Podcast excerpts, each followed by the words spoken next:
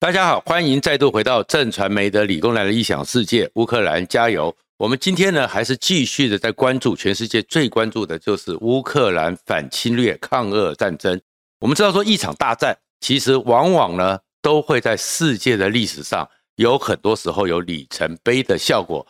整个乌克兰的反抗战争里面，我们看到了高科技的一个能力，但是另外一方面，我们也看到了。一个曾经称霸世界一百年的坦克世纪被画下了句点。如果你喜欢这个节目的话，请记得在右下角的小叮当按赞、分享和订阅。当然呢，整个乌克兰的战争之中呢，俄罗斯不如预期，整个二十万的军队打进去之后，目前的整个损伤，根据乌克兰国防部的通知。已经超过了一万七千多人，这个是在十年阿富汗战争里面战损的两倍以上。而坦克车已经大概是数百辆，装甲车一千多辆。这个情况之下，都发现说，哎，其实整个俄罗斯的军队过去的威风凛凛都不在了，钢铁洪流好像没有那么强。当然，很多人说，哎，因为是补给不足，因为有很多是义务役的士官兵训练不足。可是，全世界最震惊的是。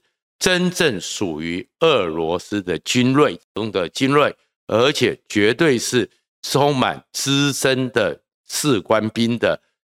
叫做俄罗斯近卫第一军，在整个苏梅还有乌克兰北部几乎被全歼。这件事情就让全世界很震撼，开始去思考说，陆权时代的象征坦克，它是不是已经要画下句点了？为什么讲说这件事情让人家震惊呢？因为整个俄罗斯在二战之后发现坦克是他们的利器，所以他们有钢铁洪流，而这个也是他们威慑全世界，甚至是在他们苏联时代，甚至在东柏林，还有整个布拉格，都是震慑和镇压的一个象征。全世界都非常怕俄罗斯的坦克，但是在解体之后，俄罗斯还是有在乎坦克。所以呢，近卫第一军在二零一六年，普丁还把它重整。重整的时候，是从俄罗斯九十万的现役军人里面挑最优秀的，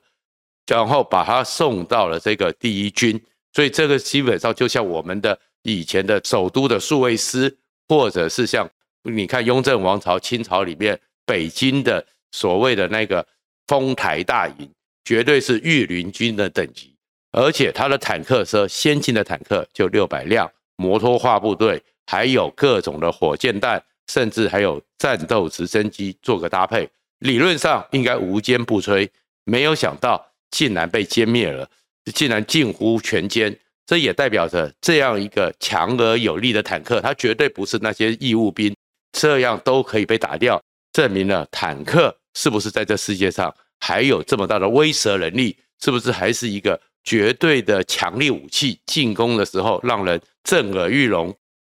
心惊胆战、肝胆俱裂的一个武器，都要值得怀疑了。而这个坦克的百年历史，也因此呢，在这个过程中画下了句点。事实上，坦克最早发明的呢，其实不是俄罗斯，也不是德国，是这一架，这一架叫做妈妈号。妈妈号是在一九一五年一次世界大战的时候，英国给做出来的。英国的马克公司一九一五年做出原型，一九一六年就认为哎可以去用，所以呢就实际上投入了索姆河的战场。这个妈妈号呢看起来就是一个菱形的，然后呢机炮机塔当时是放在旁边，然后呢装甲呢当时很薄，大概只有一公分不到，但是在那个时代里面。已经是一个很好的防护武器了。那为什么会做出这个妈妈号坦克？为什么会进入战场呢？还是跟当年的普鲁士铁血军队有关系。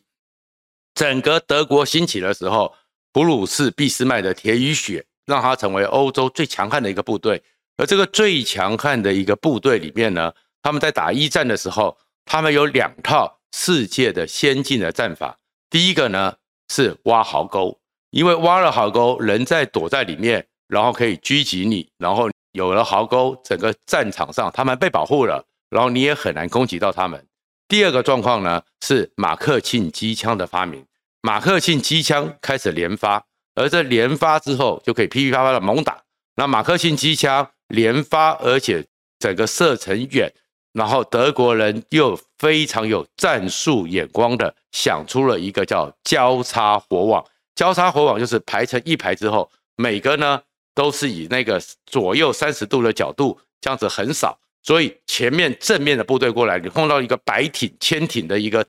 马克沁机枪这样横扫的话，你的部队根本无法前进，你根本连躲都没得躲。你就会被那个快速打来的机枪子弹给击毙。所以在索姆河战役的时候呢，第一次拿出来，当时的联军要面对马克沁机枪，第一天就阵亡五万多人，最后索姆河那边是阵亡了数十万人。那怎么去解决这个问题？怎么去进攻呢？所以当时呢，英国、法国就开始想，第一个他们想到的是，你要怎么去跨越这种地形的障碍？有些矮墙，有些壕沟，大概一。公尺多，人躲在里面，你怎么去跨越？他们那时候从农耕的拖拉机看到了，就是履带。履带如果做得好，然后整个前进的话，一点多公尺，而且它能用它橡胶的摩擦力，事实上加上扭力，它是可以跨越这个障碍。第二个呢，把它装上装甲，那这样子的话呢，在里面的人呢，你机枪打不穿，就可以被保护。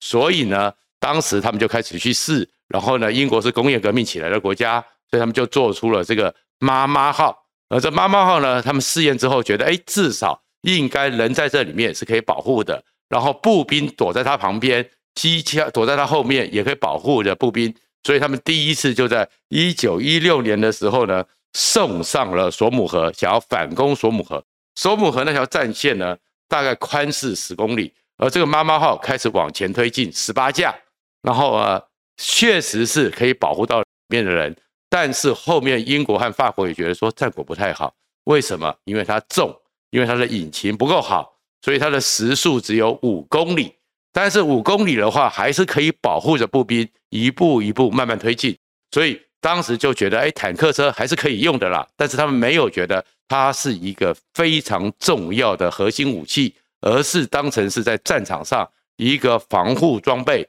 作为保护。那一战就这样结束了，但是大家也就觉得，哎，坦克车也就这样子嘛，就是一个可以做一个防卫的状况，就好像有点盾牌的效应一样。但是没有想到，这个时候德国战败之后，有一个年轻的军官，他叫做古德林，他看了这个状况，回想这个索姆河的这战役，然后想起这些状况之后，他突然突发奇想，他写了一本书，这个叫做。看到了希望，注意装甲兵，他是第一个想出装甲兵的概念。他认为说，如果有大量的装甲车，这种坦克速度够快，装甲够厚，火力够强的话，我根本不要带着步兵，他不是只是协助步兵突出的前进，他就是一个最先进、最精锐的突出武器。所以他就发明了闪电战，古德林就被称为装甲兵之父。然后呢，他为什么会在这个状况之下？他的想法当然是跟德国的工业优势有关。德国基本上 Benz 这些车级车就是德国所发明的，所以呢，他们的发动机很好，他们的机械工业非常强。那当然知道说，妈妈号呢，这样一个看起来虽然你和南宫打破它，但是时速只有五公里，走得比人还慢，不见得有用。但是如果把坦克有好的发动机、好的传动轴，快速的传动，扭力加强，那可就不一样了。所以德国就开始做出了很多的虎式的坦克，而这虎式坦克呢，大量的生产，加上他们的引擎，柴油引擎，那个传动能力非常强，速度变得时速开始变得一二十公里、二三十公里了，速度是很快的。搭配着就是摩托化的那个机车，后面载一个人，然后呢取代骑兵。就开始成了一个快速打击的部队，闪电战就出来了。而这个时候刚好在空军里面呢，也有一个一战里面落寞而失望的战斗空战英雄，叫做戈林的人。所以戈林和古德林两个人的思想 match 到，就是先用飞机飞过去，快速的轰炸，炸到对方完全的措手不及的时候，坦克车像闪电一样轰隆隆的直接杀过去，突破阵线。这样子就叫闪电战，而这个闪电战在攻入波兰的时候，全世界都没想到战争已经变成了一个新的格式、新的格局。而这新的格式、新的格局之下，因此呢，当时的时候还有最悲壮的故事，就是华沙的皇家骑兵队拿着单刀、骑着军马，直接的往快速的往前面坦克车冲，然后完全没有作用，砍到炮塔之后阵亡殉国的悲壮。所以坦克闪电战从此成了整个欧洲和全世界对于它的恐惧的来源。那当然，这样一个坦克战车呢，也因为英吉利海峡的关系。希特勒最后终于不容易突破英吉利海峡，僵持在那边，所以他坦克一挥身，一反身过去，就开始去进攻俄罗斯，进攻苏联，在基辅、在列宁格勒、在斯达林格勒，打出了一个几百万人在那边阵亡的惨烈的战争。而在这惨烈战争里面呢，这些坦克呢，第一代的坦克，而希特勒和德军也发现说，还是有些状况。因为整个大平原、大草原之上呢，有沼泽，然后有很多的状况之下，道路崎岖，坦克前进，其实运输什么都有点困难。所以这个时候，德国呢，从他们前面胜利的经验，他们觉得要做出一套更好的坦克，就叫做虎式坦克。那德国人呢，基本上是一群工艺的极致工艺的狂热者，他们这种工艺狂呢。就开始去设计虎式坦克。坦白讲，到现在为止，你从很多的力学专家去看虎式坦克，都说它是不简单。因为呢，这个坦克在设计的时候，整个引擎里面动力的传输如何达到最高效能，然后它的整个履带、履带的形状、轮胎的配置，然后怎么样让扭力不会浪费，也是最高效能。而且坦克当然前进的时候，对方也有大炮，对方也有坦克。过来的时候，他们连装甲的厚度、角度，什么地方受力比较强，什么地方比较弱，厚薄不一，连角度都把它设计，所以有斜的大概几十度的角度，每个地方就是你炮弹打过来，打到这边之后，你没办法直接震穿，而是会弹射过去作为一个保护。整个德国人虎式坦克想了很多，用尽了他们最精密的工艺能力和德国人最好的工业技术、机械技术，算得很仔细。可是这个时候呢，在前线的将领呢，非常焦虑，因为呢，苏联也开始，他们也是有强大的工业能力，他们有多的钢铁，苏联也开始要进行反攻，所以呢，他们就一直要求希特勒，他有个突出部计划，可以直接突穿高加索，反包围莫斯科，拿下苏联。可是希特勒想说不急不急，等一下等一下，我的虎式坦克给你之后，你会所向无敌，就一拖之后。又把时间给拖了半年，可是，在拖了半年之后，真正决战的时候，没有想到，苏联又开启了坦克的另外一个新时代，而这个新时代是什么？就是 T 三四坦克。那苏联呢，碰到希特勒这种极致工艺，苏联没办法，他们整个北方战斗民族科伏特加，真正卧倒在街上随便打架的一群民族，不可能跟你做这么精细。可是呢，他们就是出勇就是美，树大就是美，所以他们就开始，就是我的坦克扭力够强，我的引擎够大，我一颗引擎不够，我就两颗引擎装上去，我的装甲被你打穿，我就把你装甲给加厚，然后整个履带呢扭力很强，所以我根本不管你有什么障碍，我就把你给压过去，然后火炮就给你拼命的打，然后呢又便宜，我根本不需要那么精致的工艺，里面什么电站啊，什么沟通啊。人在里面有没有人体工学，舒不舒服都不考虑，做出了大量数量的 T 三式坦克，而虎式坦克真的是非常强。在刚开始交战的时候，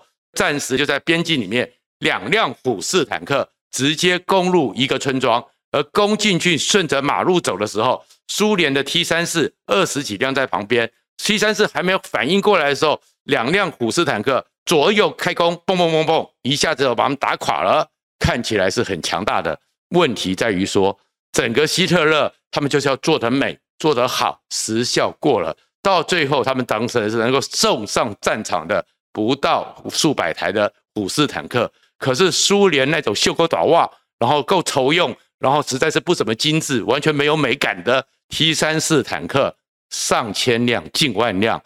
猛虎过狼打不过狼群，最后整个虎式坦克。就这样子节节败退，所以苏联开始反攻了。进入了斯洛伐克，进入了捷克，开始波兰什么一路下来，最后直逼到了柏林。而这个时候呢，希特勒还在幻想，所以呢，一定要给大家看一下，这个是全世界有史以来最大的坦克，它叫做保时捷老鼠。为什么叫保时捷老鼠？后面再讲。这个坦克有多大呢？它长是十二公尺，高是四公尺，宽也约四公尺。里面的火炮呢，大概打出去之后，在当时的时候射程几十公里都没有问题。然后呢，它除了这支大火炮之外，旁边还有一些小火炮。然后这样一个坦克走起路来惊天动地，因为它的重量是一百八十八吨。这个叫做希特勒当时在全力以赴做的这个坦克，就叫做保时捷老鼠。那为什么会这样子呢？希特勒讲说啊，我的虎式打不过你，那我就要更强大、更威猛的坦克车。所以呢，当时的坦克大概就二三十吨，希特勒虎式呢三四十吨，他觉得不够。那我就来这么一个更大的超级堡垒坦克，所以他就花尽全部的力气。而这个虎式坦克里面的电气系统，他指定西门子来负责；它的发动机是戴姆勒和宾士来负责；它的武器系统是克鲁伯。你看，都是全世界最伟大、最精密的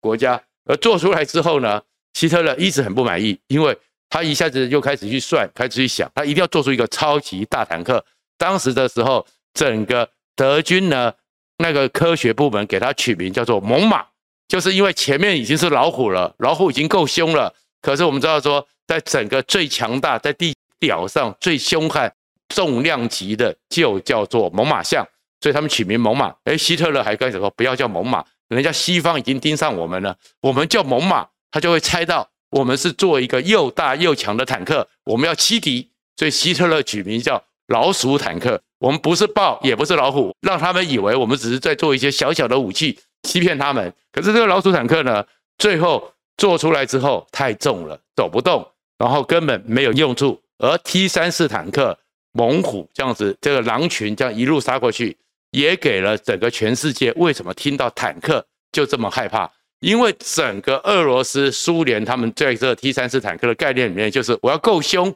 我要吓死你，所以呢。它因为工艺不很精良，走在路上的时候，轰隆了，声音特别大，然后炮管特别粗，然后整个马路都给你掀起来，然后遇山开山，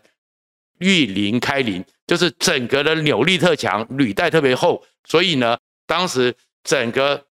希特勒呢做了很多路障，想要挡你，直接压过去，挖了壕沟，一两公尺宽的壕沟，直接穿过去，最后呢。他们在城镇的入口处，把很多的废弃汽车或很多状况都给你放下去。放下去之后，T 三式我们有看到说，坦克直接压汽车，就是在进攻柏林的时候，给人家看到了这一幕，整个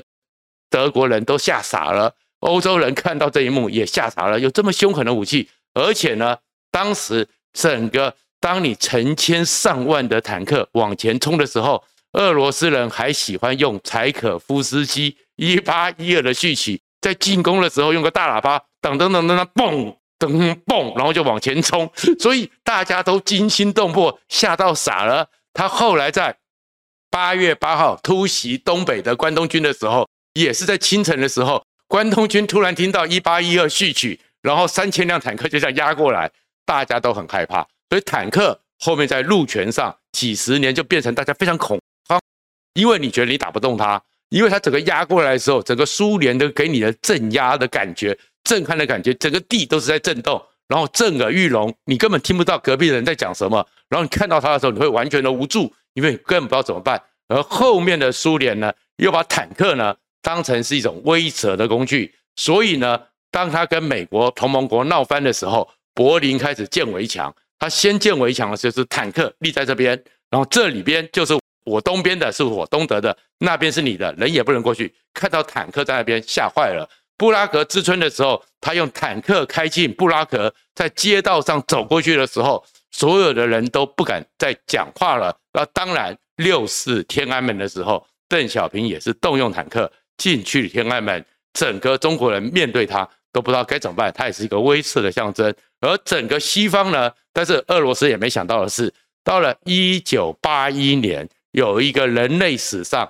最大型的一个军演，动员了五十万人，在整个波罗的海三角的平原之上，俄罗斯当时的苏联动用了五万辆坦克、十五辆装甲车、三千架飞机、三百个战舰，展出来说，他五天就可以攻下巴黎的气势。你想想看，那个画面里面是，如果你看到前面的草原上五万辆坦克加上十五辆装甲车，总共二十万辆的这种钢铁猛兽往你前面冲的时候，你根本就觉得大海啸来了，都还比它安全。那这个时候，所以钢铁洪流、红色暴风雨就是这样出来了。所以坦克就一直，所以后面有人就说，从此之后，陆权的象征就是坦克世纪，海权的象征就是航空母舰。但是谁也没想到，在这一次乌克兰里面，竟然这些坦克好像都变成是铁棺材，几乎是被打得火把。那原因是什么？就是一九八一年那一次。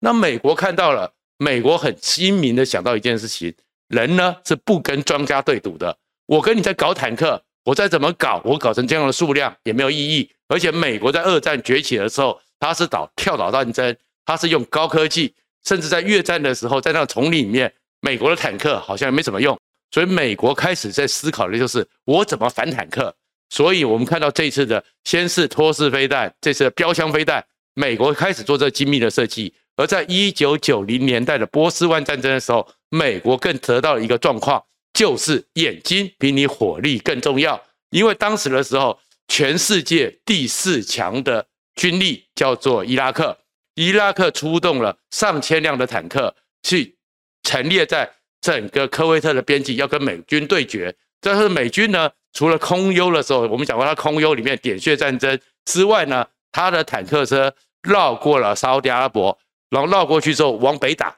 所以在它后面那个就叫做。左勾拳行动，但是在开战的时候呢，伊拉克想说，你不熟地形，我利用沙漠满天的风雪，在夜黑风高的时候要去进行进攻，没想到美国的坦克上面具有夜视镜，所以呢，美国看得清清楚楚，而伊拉克的坦克就完全的看不清楚，所以美国就发现眼睛好，我比你重要，